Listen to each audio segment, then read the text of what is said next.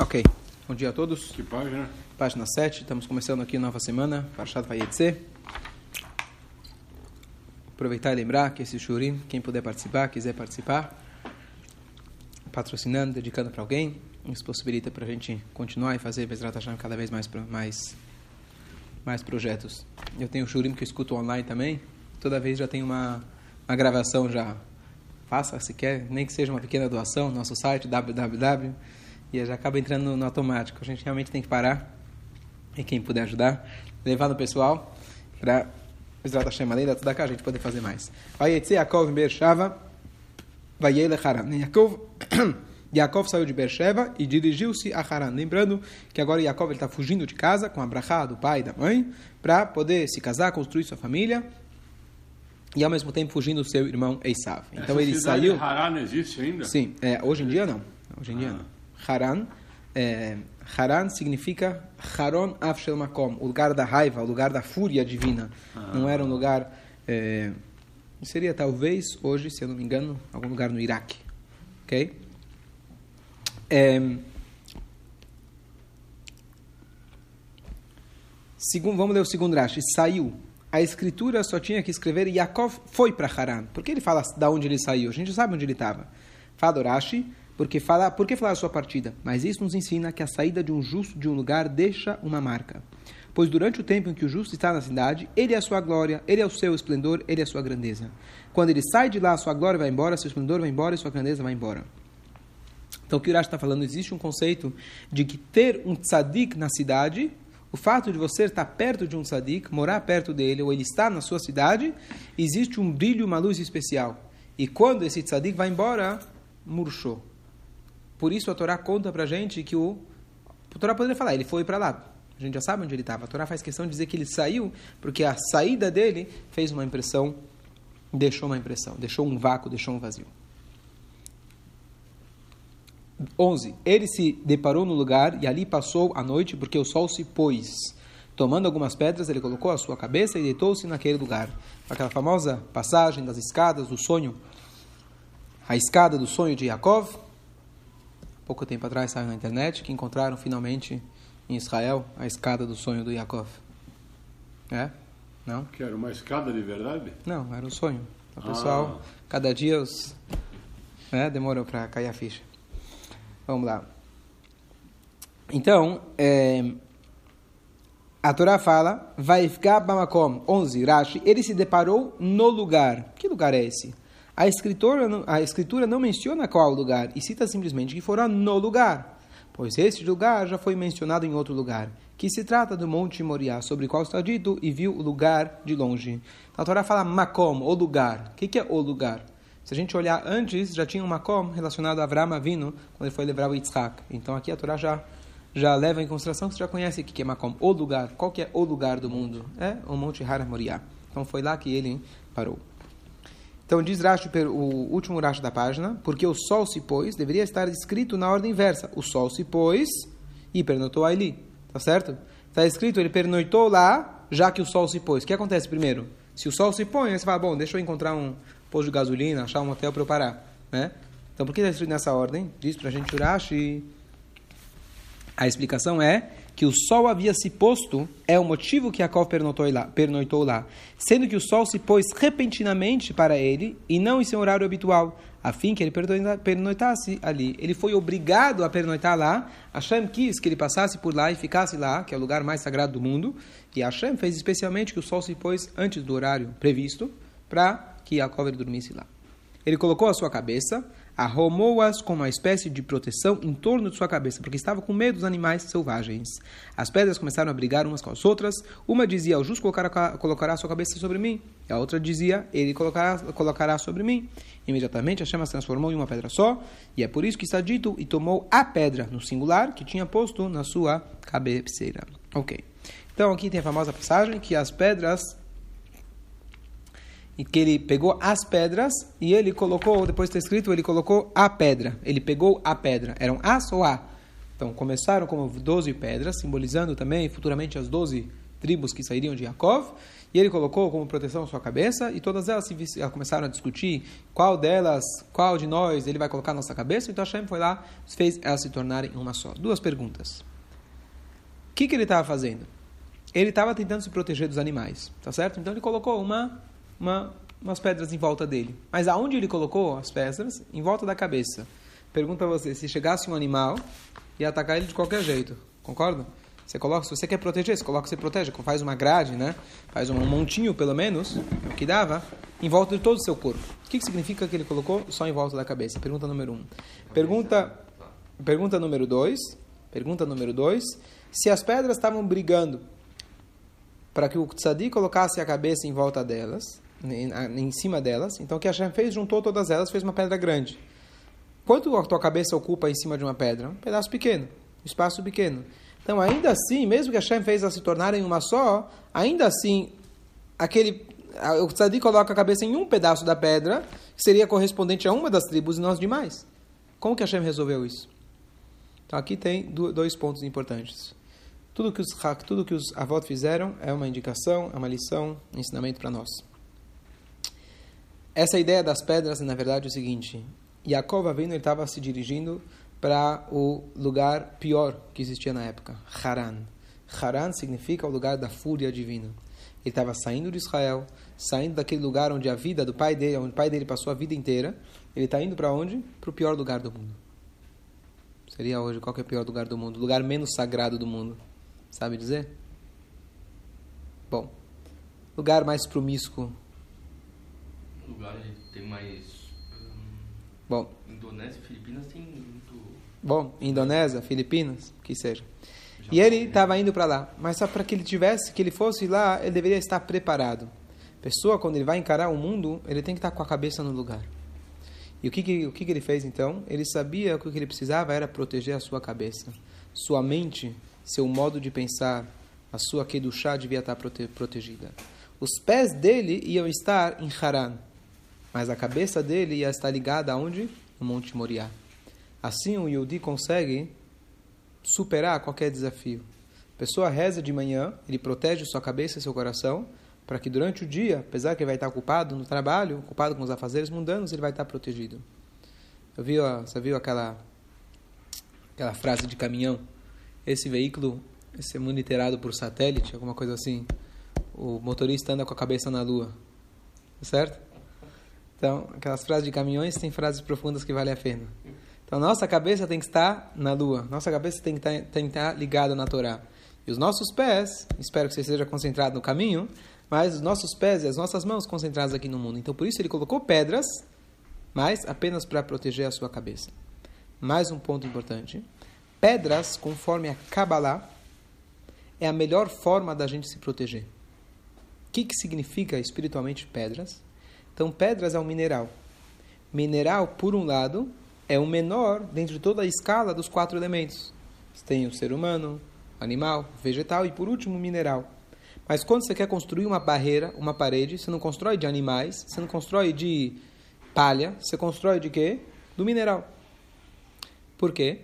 Então, Hassidut explica que o mineral, justamente por ele ser o menos animado de todos os elementos da natureza, ele vem da fonte superior de uma fonte superior aos outros na escala. Aquela famosa explicação cabalística de que quando você tem uma parede, a pedra que está mais em cima da parede é a que cai mais longe. Aqui na Terra é um espelho contrário do que está acontecendo lá em cima. Então a pedra, na verdade, ela é tem sua fonte muito elevada. E o que, que significa isso? Kabbalah explica, isso vem do, do livro Etz Haim, que Pri Etz Haim, que uma letra é comparada a uma pedra. Duas letras é comparada a duas pedras. E basicamente, da mesma forma que as letras, da mesma maneira que as pedras constroem casas, as letras constroem palavras. E conforme você arruma as pedras, você constrói determinados tipos de casa. Conforme você reorganiza as letras, você reconstrói tipos de palavras diferentes. Essa é a linguagem que ele usa lá, aproximadamente. O que, que isso significa para a gente? As letras dentro de um contexto de linguagem, as letras aparentemente só são uma ferramenta. Eu poderia me comunicar com você com um olhar, um abraço, Mas às vezes a gente precisa se comunicar com palavras. Eu escrevo um livro, um WhatsApp, tá certo? Que é a maneira, talvez, onde eu mais preciso conter a energia do meu amor, do meu temor e conseguir colocar aquilo em palavras. Mas ao mesmo tempo, por um lado, as palavras são frias, são letras, o ABC é sempre o mesmo, mas ao mesmo tempo, através dele, eu consigo transmitir algo muito profundo. E aqui vem um conceito importante, que está ligado com a Parashá de Noah. Eu estou indo filosoficamente um pouco profundo, mas a ideia é a seguinte: para um Yehudi estar protegido nesse mundo, ele precisa proteger, cercar a sua cabeça com letras, com pedras. Pedras são comparadas às letras. O que, que significa letras? Um Yehudi, quando ele sai na rua, ele tem que ter letras de Torá na sua cabeça. Não basta, ou não é ainda suficiente você pensar, por exemplo, vou escutar um shur enquanto eu ando na rua, vou escutar, lembrar de um pensamento da Torá, etc. Isso é muito legal. Mas mais forte do que isso, para proteger a gente em momentos de desafio, são letras de Torá na nossa cabeça. O que, significa isso? Você ter em mente, por exemplo, Salmo 20. Lam Natseach Mismor de David. Se é um lugar onde você pode falar Torá, um lugar limpo, então você fala as palavras. Se é um lugar que tem cheiro ruim, alguma coisa assim, então você deve pensar em letras de Torá. Tem lugares que nem isso você pode fazer.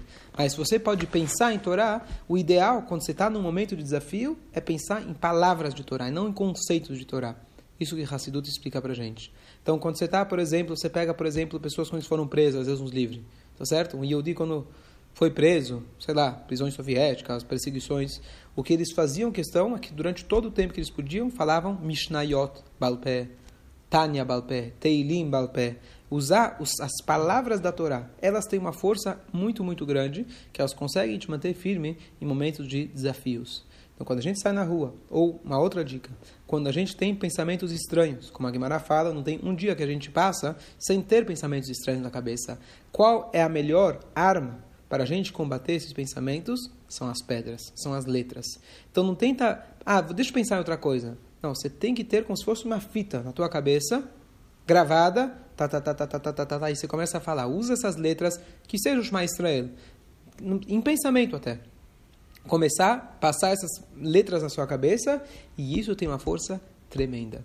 E é assim que a gente consegue chegar num nível, talvez espiritual, um pouco mais refinado. Quando a gente consegue refinar os nossos pensamentos, direcionar nossos pensamentos, isso é principalmente através de otiot, letras da Torá. Voltando ao que eu falei de Parashá de Noah, Noah está escrito que ele, Deus falou para ele, entre na arca, teivá. Teivá, em hebraico, também significa a palavra, entrar nas palavras. Se você quer se salvar do dilúvio lá de fora, você precisa entrar nas palavras. Palavras da Torá, que é o conteúdo da Torá, mas literalmente as palavras. Ter letras em hebraico na nossa cabeça é isso que faz com que a gente salve do, no salve do dilúvio. Então, essa aqui é uma dica importante. Não precisa ser muito, mas se você sabe o Salmo 20, o Salmo 23, Mismor de David, tenta memorizar algumas coisas e sempre que você andar na rua, sempre que você estiver num momento de dificuldade, memoriza, tenta, liga a fita, liga o play e fica com isso na cabeça.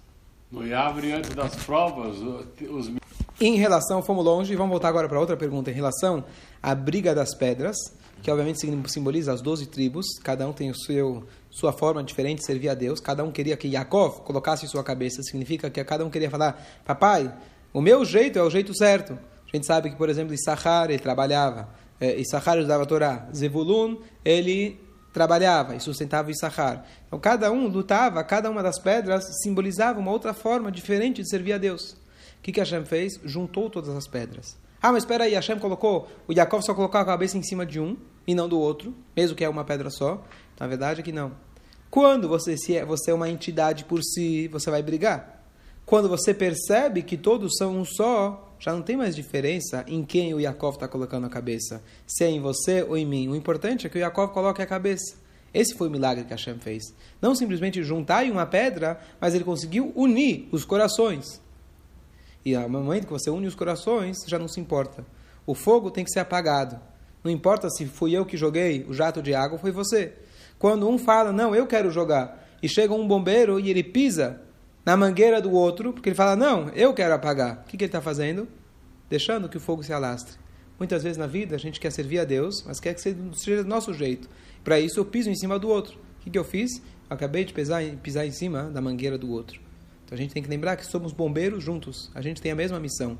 Na hora que eles perceberam que eles são um só, aí já não vai fazer a diferença se eu vou apagar o fogo, se vai ser do meu jeito ou do outro jeito. Que uma lição clara para a gente no nosso dia a dia. Next. E sonhou, e eis uma escada apoiada no chão, e seu topo, topo alcançava o céu. Anjos de Hashem estavam subindo e descendo por ela. Diz Rashi, por que estavam subindo e descendo? Anjo vem do céu, anjo vem da terra. Então, por que está escrito subindo e descendo? Deveria ser descendo e subindo. A resposta é que Yaakov já era acompanhado por anjos. E os anjos que acompanhavam Yaakov, eles têm anjos que são treinados pelo Mossad de Israel, que eles ficam só em Israel. Tá certo? E tem aqueles anjos que são treinados para conseguir fazer missões internacionais, tá certo? Então, eles estavam trocar a guarda. Então, a guarda que cuidava deles em Israel precisou subir para o céu, eles não tinham essa, entre aspas, é, desse treino uhum. para poder ir para fora e acompanhar fora de Israel. Imagina, você vai estar no território inimigo, então eles precisavam se trocar. E aqui, como a gente já falou inúmeras vezes, tem algumas lições em relação a isso. Esse momento da escada, que a Torá dá tanta importância para esse sonho do Yaakov, a escada, uma das, tem vários símbolos dessa escada, tem o símbolo que se, do galut, dos vários, ele já conseguiu enxergar os vários galuyot, os vários é, exílios que iriam, estariam por vir, inclusive tem uma idade que explica quantos, quantos degraus seriam, um dos, por exemplo, subiram 70 degraus, seria o, o tempo de exílio que teve é, entre o primeiro templo e o segundo templo, foi exatamente 70 anos, e assim por diante, os degraus que, que, que os anjos vão subindo e descendo, etc. Mas, é, além disso, tem o simbolismo que os, a escada é a nossa tefilá.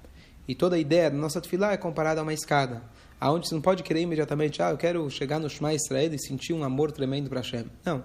É um degrau, após outro degrau, você chega, você faz o korbanot, você coloca o talit, você coloca o tefilin, você vai lendo o Baruch Shamar, você vai lendo os trechos onde vão, você vai falando sobre a grandeza de Hashem, depois você vem o Baruchu, você vem o Shema, você vem a Amidah, que é o ápice da escada. E depois você tem que fazer, subir, descer a escada. E aí a gente recomeça a filar como se fosse de cima para baixo. Então a gente tem um ashrei no começo e temos um ashrei no final. Então, esse ashrei, tem o ashrei da ida e o ashrei da volta.